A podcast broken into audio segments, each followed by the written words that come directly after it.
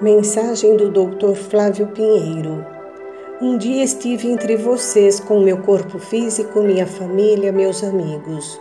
Estudei e pesquisei muito, aprendi bastante. Procurei realizar o melhor dentro de minhas possibilidades. Fiz valer meu conhecimento em minha profissão de médico e quis o melhor para todos.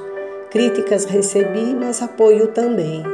Trabalhei com a prática da radiestesia tanto na profissão quanto na religião.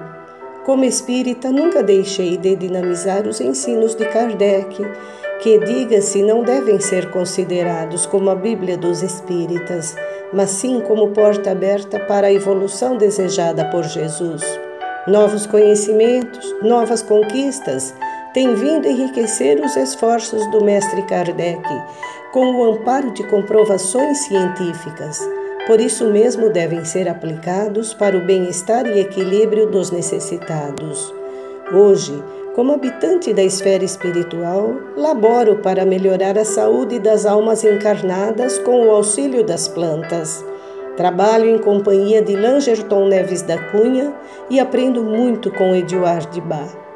Tenho me detido na questão comportamental do ser humano e por isso sinto vontade de enviar um alerta, o qual certamente poderá ajudar aqueles que estão dispostos a aceitar. Serão poucas palavras que, no entanto, poderão livrá-los de cometerem enganos. Seguem elas. Um dia, com o fim da vida física, vocês passarão pelo que passei o tribunal da própria consciência. Creiam, ninguém irá acusá-los. Será assim a própria consciência, o grande juiz que conduz e coloca cada um no lugar merecido. Sabem qual atitude minha que sempre me deixou feliz e deixa ainda? Não ter sido empecilho para o trabalho dos médiuns. Ao contrário, acreditei neles e ajudei-os como pude a melhorarem e aperfeiçoarem seu potencial. Isso eu ainda faço minha frase de sabedoria que continuo aplicando é: não sejam pedras no sapato de ninguém. Essa atitude fornece merecimento.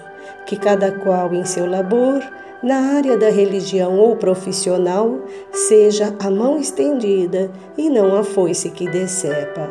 Faça-se a luz para todos. Flávio Pinheiro